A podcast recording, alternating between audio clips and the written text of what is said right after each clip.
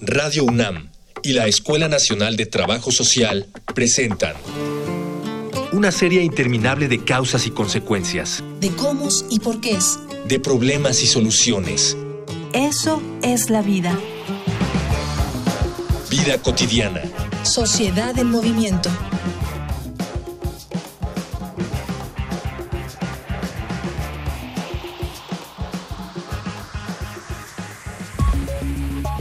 Podría parecer un lugar común relacionar al maíz con nuestra identidad nacional debido a la importancia que tenía para nuestros antepasados, pero eso solo nos cegaría ante el hecho de que el maíz aún es el cultivo fundamental de nuestra alimentación. La mayoría de nuestros alimentos tradicionales se basan en la masa del maíz, la cual se prepara a la plancha, frita, a las brasas e incluso en agua. Muchos de los grandes productores de maíz defienden que debido a la enorme demanda que se tiene de este alimento, sería imposible abastecerla sin la ayuda del maíz transgénico, pero a otros este panorama les resulta preocupante, pues aseguran que el maíz transgénico tiene la posibilidad de acabar con otras variedades naturales del maíz. Por ello, en esta emisión de Vida Cotidiana, Sociedad en Movimiento, hablaremos sobre la defensa del maíz criollo con la maestra Leticia Aparicio Soriano, profesora de la Escuela Nacional de Trabajo Social, con la doctora Malin Johnson, quien es profesora de la misma institución, y con la señora Josefina Rodríguez, campesina de San Miguel Chicalco, en Tlalpan. Dialogar para actuar, actuar para resolver.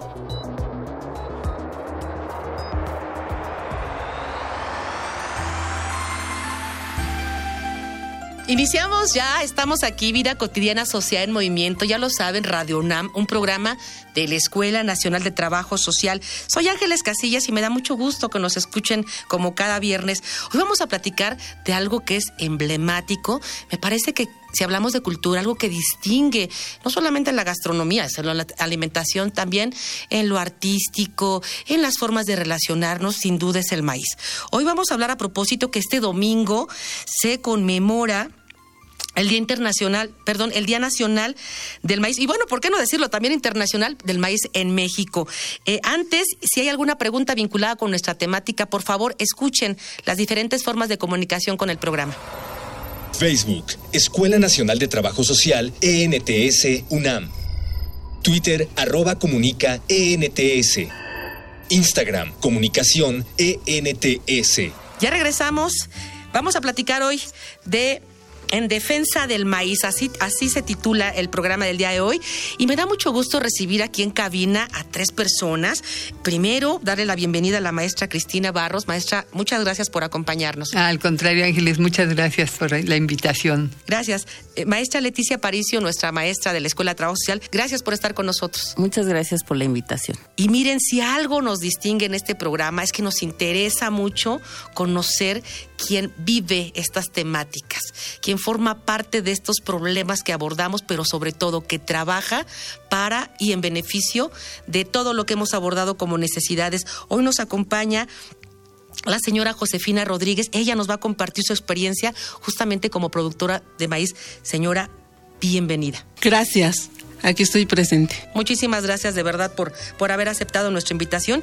Y como el tema es muy interesante y es bastante amplio, vamos a iniciar arrancando muy rápidamente. Si nos puedes, maestra Cristina, compartir con nuestra muy bonita audiencia cuándo se crea y por qué se crea conmemorando aquí en este Día del Maíz. Pues eh, eh, este, este Día del Maíz eh, nace de la campaña Sin Maíz no hay país. ¿Por qué surge la campaña Sin Maíz no hay país? Pues por años de abandono del campo mexicano. Eh, eh, consideramos que realmente ha sido muy descuidado el campo y particularmente la producción de pequeña escala. Y bueno, pues la, la, eh, la FAO, la Organización Mundial para la Alimentación, ha señalado que eh, los alimentos del mundo provienen de pequeñas unidades agrícolas en 80%. O sea, la agricultura industrial tiene 70% de las tierras y sin embargo produce 20% del total. Y en cambio, los pequeños productores son los que nos están dando de comer. Y lo que queríamos es justamente que se volteara los ojos a esa realidad, pero también eh, había un problema adicional que es que se empezó a, tratar de introducir, introducir, en México el maíz genéticamente modificado, el maíz transgénico, y esto es un eh, problema severo porque estos maíces pueden contaminar eh, los maíces nativos de México. Eh, México es centro de origen y diversidad del maíz. Aquí nuestros antepasados, los antiguos mexicanos, fueron los que a partir del teocintle crearon el maíz que hoy conocemos es una proeza biológica extraordinaria que hoy asombra a los biólogos. Y eh, en las milpas eh, hay, maíces que están diseñados eh, con, con, una estrategia perfectamente consciente para que los haya en todos los ecosistemas de México prácticamente.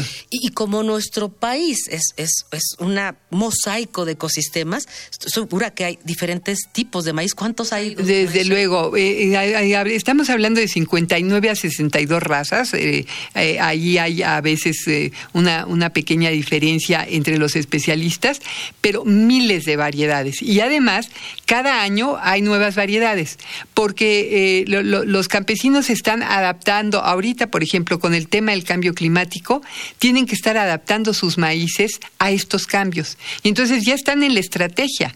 De, lograrlo. Y también se adaptan desde el punto de vista económico. Por ejemplo, si de repente eh, conviene más vender eh, eh, maíz en forma de lote hervido, bueno, pues van a sembrar cacahuacintle, que es el que mejor venta tiene, o si necesitan hoja de maíz para tamales, entonces van a sembrar maíces que nos den buena hoja para tamales. O sea, hay una visión económica, o sea, la milpa es una unidad económica autónoma y esta autonomía es la que también estamos defendiendo, porque le permite al campesino total libertad y además una alimentación sana, si siembra ese maíz en milpa, una alimentación sana por lo menos nueve meses del año. Ay, muchas gracias, maestra. Qué bueno que compartes con nosotros. Yo, la verdad, no tenía esa cifra y pues para quienes nos escucha, yo creo que también nos sorprenden 59 a 62 razas, pero además diferentes tipos. Pero además nos comparte la maestra que pueden estos diversificarse, pues con relación a cómo se adaptan ¿no? a las necesidades de ahora. Me gustaría mucho que, este, aprovechar que está aquí con nosotros la señora Josefina. Señora Josefina, de entrada, ¿qué a usted le dice esto? Sin maíz no hay país. Pues es lo que debe de consumir nuestro México y cuidar nuestras semillas.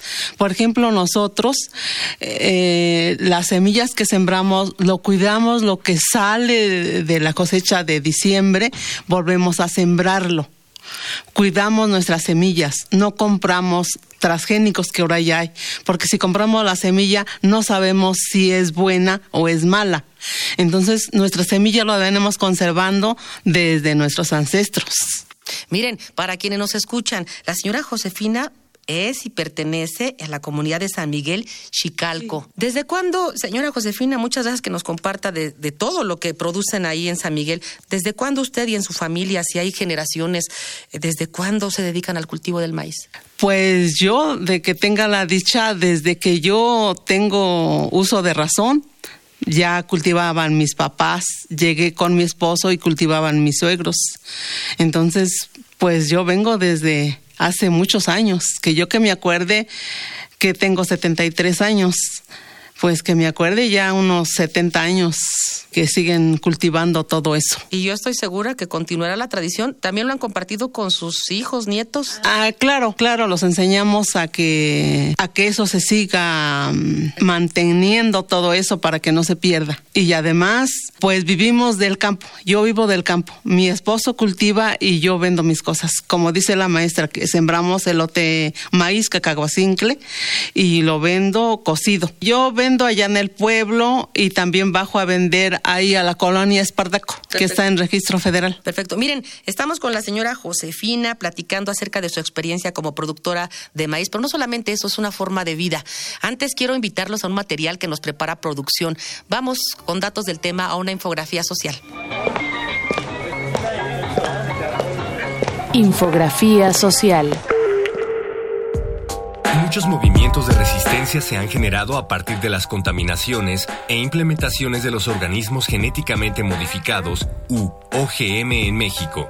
Desde campesinos hasta académicos han argumentado la importancia de defender el maíz criollo, desde aspectos de salud hasta los hábitos de consumo, sin contar la significación de que el maíz tiene en nuestro país. Existe un artículo titulado Saberes locales y defensa de la agrobiodiversidad, maíces nativos contra maíces transgénicos en México, en el cual se expresa Adaptados a sus propios contextos culturales y naturales, las resistencias han surgido como movimientos de carácter político, cuyos discursos y prácticas centran al maíz como el ícono emblemático de sus amplias reivindicaciones culturales, rechazo a las tecnologías agrícolas agresivas como la biotecnología, rechazo a los efectos locales del mercado global, rechazo a los efectos en la salud provocados por ambos y defensa de la soberanía alimentaria frente a la pérdida de la agrobiodiversidad, entre otras. Un ejemplo de estos movimientos de resistencia es la Unidad Indígena Totonaca Náhuatl, UNITONA, la cual es una coalición de organizaciones indígenas que surge en 2001 como respuesta al descubrimiento de contaminación transgénica de maíces nativos en 12 municipios de la Sierra Norte de Puebla. Otro es el Proyecto de Desarrollo Rural Integral de Vicente Guerrero, GBG, el cual involucra decenas de comunidades campesinas que han implementado esquemas de desarrollo rural alternativos, impactando de manera positiva en la calidad de vida de sus habitantes y de sus paisajes rurales.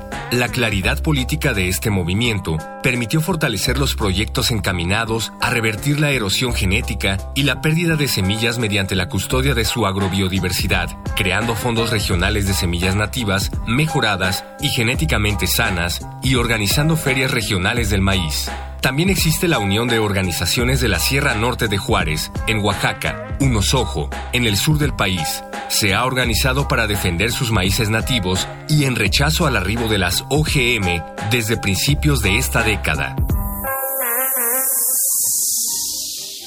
Ya regresamos de la infografía social. Estamos hablando de un tema que tiene que ver con cómo podemos generar estrategias para la defensa del maíz. Está con nosotros la maestra Cristina Barros, está la maestra Leti Aparicio y por supuesto la señora Josefina Rodríguez compartiéndonos su experiencia.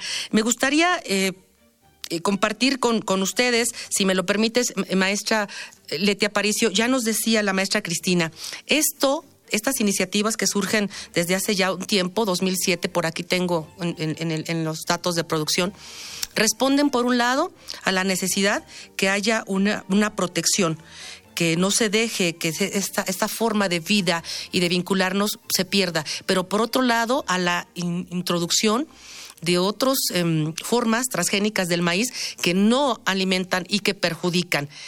Además de estas dos, de estos dos elementos, ¿Qué otras, digamos, estrategias eh, ustedes han identificado para atender esta necesidad y esta defensa del maíz?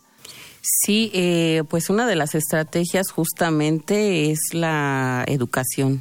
Nosotras que estamos en esta, en, nuestra universidad, en la UNAM, justamente tenemos es la misión de, de promover, de promover el cuidado de nuestra semilla sagrada para las personas que tenemos un origen, un origen campesino, un origen indígena. Eh, esta semilla eh, pues eh, tiene un significado alimentario, alimenticio, pero también tiene un significado cultural, un significado social, un valor económico, un valor espiritual. Y todo eso hemos de darlo a conocer a través de las diferentes estrategias educativas en trabajo social, la educación social, que es una, una forma que tenemos eh, con nuestros estudiantes, pero también con las comunidades con las que trabajamos. Ya platicábamos en, en antesala previo al programa que mucha de esta información se está perdiendo, se está desplazando. Y ahora tenemos nuevas prácticas, nuevas formas que no necesariamente están atendiendo a una alimentación sana, adecuada que no están garantizando el derecho a la vida, ¿no? a, una vida eh, sana, digna. Y eh, en este sentido, eh, pues es importante promover, promover a través de, de materiales, de publicaciones, eh, de, de, organización, de eventos, organización de eventos como el que se avecina en la Escuela Nacional de Trabajo Social, el Día del Maíz, 15 y 16 de octubre. Y eh, pues tenemos 11 años ya organizándolo. Ha sido una labor de resistencia eh, un acto de, educativo, pero también una, un acto de amor, porque uno no defiende lo que uno no ama y con lo que uno no se identifica. Entonces, esta cuestión, si bien tiene toda una serie de, beneficios, eh, también es por la defensa de nuestra cultura, por la defensa de nuestra identidad como, como mexicanos, mexicanas, como pueblos originarios. Y eh, pues ya, ya tenemos 11 años. Eh, esta vez eh, vamos a celebrarlo en la escuela y esperamos contar con la participación no solamente de la comunidad académica, sino de organizaciones civiles, eh, de personas que, que han estado todos estos años, una cadena de productores que ya tenemos formada. Este, va a haber eventos artísticos, culturales, en fin, toda una serie de actividades. Repítenos, maestra, para quienes nos escuchan, las fechas. 15 y 16 de octubre, Escuela Nacional de Trabajo Social. Vamos a estar en diferentes eh, partes de, las o lugares de las instalaciones de la escuela.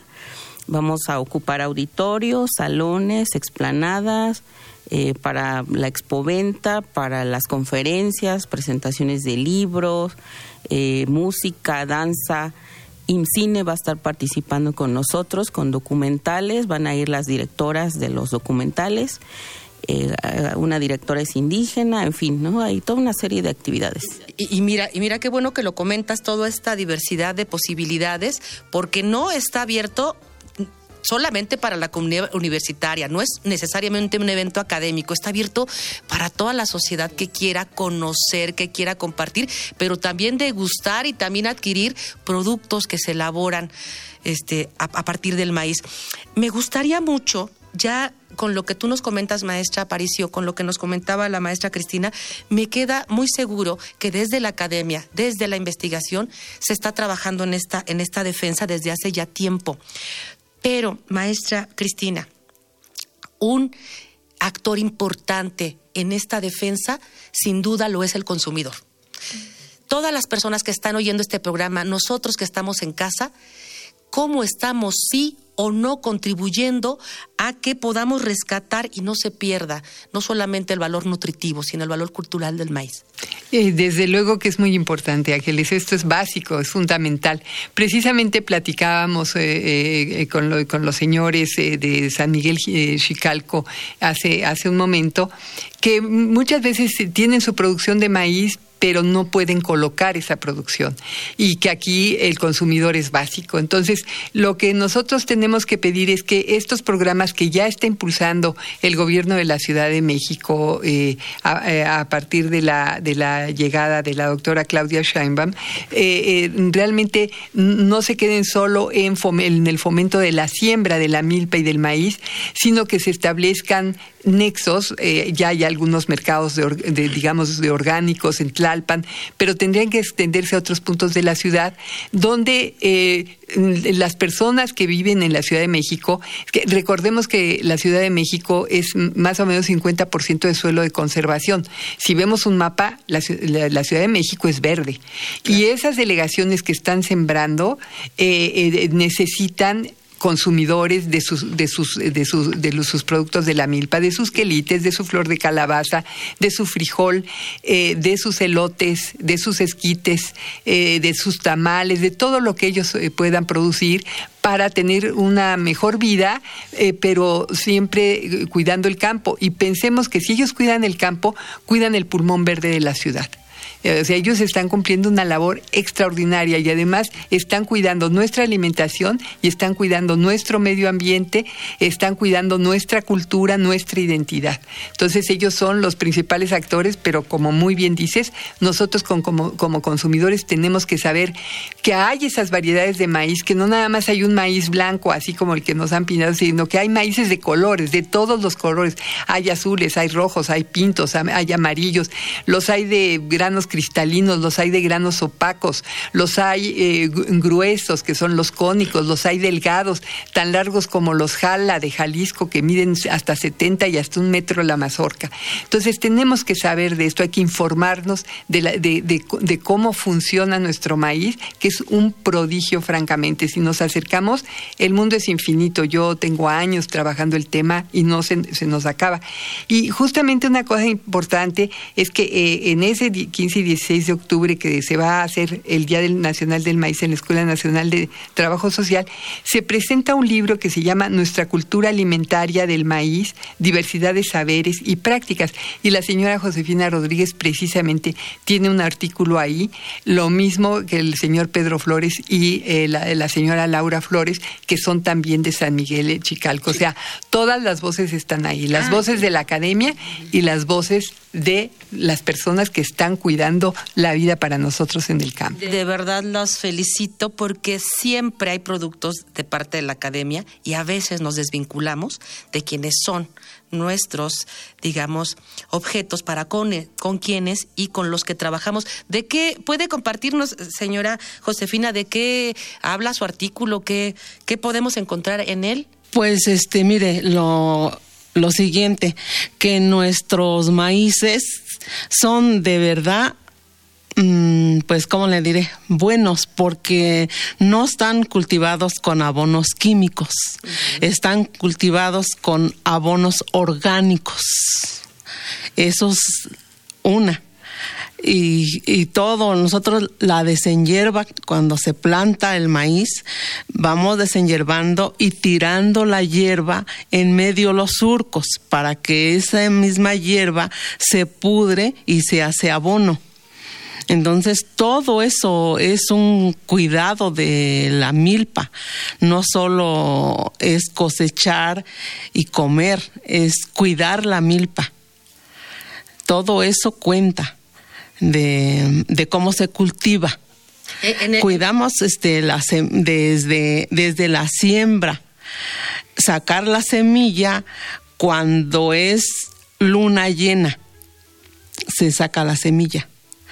Y ya se siembra igual cuando, cuando empieza la luna llena, se siembra para que salga el maíz bien eh, porque todo eso nos, nos enseñaron nuestros abuelos y seguimos conservando todo eso. Señora Josefina, entonces en, el, en, el, en la participación que usted tiene en el, en el libro, ¿vienen todos estos elementos del cuidado, el calendario? Así es. ¿Quién le apoyó para, para construirlo? ¿Fue a través de entrevistas? Em, pues he participado allá en la Escuela de Trabajo Social, también he participado a, este, a conferencia. Mire, para quienes nos escuchan, eh, hay un material que hemos preparado, pero antes vamos a escuchar las diferentes formas de comunicación con el programa.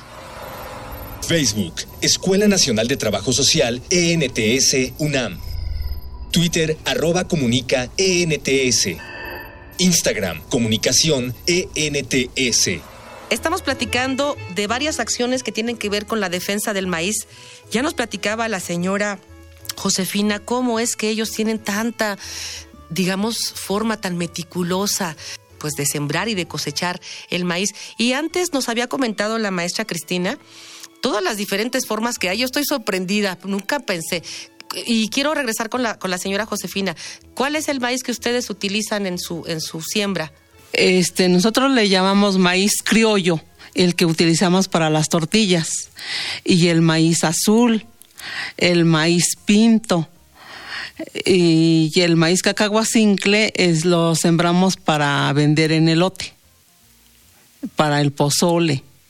Bueno, que nosotros el maíz tiene muchas cosas de utilidad. para las tortillas, para elote, para, para esquite, la hoja para tamal, el pelo de elote para medicinal. Si lo sabía, maestra. ¿Qué cura el pelo de elote? Eh, para los riñones. Ah, ok. Y eh, la hoja seca para tamal. La hoja verde igual también se puede hacer para tamal. Así es que de muchas formas. Y el maíz pues se puede hacer en tortilla, en gorditas, en tlacoyo, el maíz para ya seco, para el pozole, para pinole, para muchas cosas. Yo tengo una duda, este, hay, algo que consumen en varias comunidades este, que se llama pozol. Sí, bueno, el pozol eh, sobre todo es eh, del, sureste mexicano, de la zona maya. Eh, se trata de una masa que se deja en reposo durante la noche, una masa fermentada y por lo tanto con un alto valor nutricional. Y entonces estas, estas, estas porciones de masa se envuelven en hoja de plátano, se, se ponen en el morral junto con una jícara y los campesinos se van al, al trabajo del campo con este, este, este, este pozol como itacate. Y esto es una maravilla porque eh, con, con ese pozol se pueden mantener en unas temperaturas altísimas trabajando sin problema, porque es un alimento extraordinario. A veces ese pozol se le puede agregar cacao eh, eh, pero, pero aunque fuera solo la masa fermentada, ya le da una energía enorme y que le permite. Eh, y luego además en, ese, en esa fermentación lo que se descubrió es que están presentes los componentes que, que, que, que, forman la penicilina. Son hongos que, mm. que además están protegiendo también el, el, el estómago de cualquier tipo de infección. Entonces, realmente es un mundo extraordinario, extraordinario. De verdad que el, tema que el programa sea tan, tan pequeñito, pero vamos a quedarnos con esta necesidad de seguir conociendo acerca de las propiedades nutritivas, medicinales, de vinculación con nuestra tierra de cultura y seguirle invitándole a la gente que nos escucha 15 y 16 de octubre, no lo dejen pasar dos días donde hay de todo. Y vamos a seguir aprendiendo más acerca de esta semilla tan importante para nuestra cultura mexicana. No me resta más que agradecerles a las tres el que hayan estado con nosotros. Señora Josefina, en particular, nuestros programas son distintos cuando ustedes comparten con nosotros una experiencia que es real y no desde la academia. Gracias. Muchísimas gracias también, maestra Cristina, maestra Leti, muchísimas gracias. Gracias. Me despido, soy Ángeles Casillas, pero antes quiero agradecer a quien hace posible esto, obviamente a nuestro productor Miguel Alvarado, en postproducción Luis hoy nos acompañó en los controles Ricardo Seniors. Por supuesto, siempre la participación de Cindy Pérez, de Jorge Herrera, de Mónica Escobar. Confío de verdad en que podamos escucharnos en nuestra siguiente emisión, como siempre, cada viernes a las 4 de la tarde, 96.1 de FM. Muy bonitas, muy bonito fin de semana. Hasta luego. Vida cotidiana es una coproducción entre Radio UNAM y la Escuela Nacional de Trabajo Social.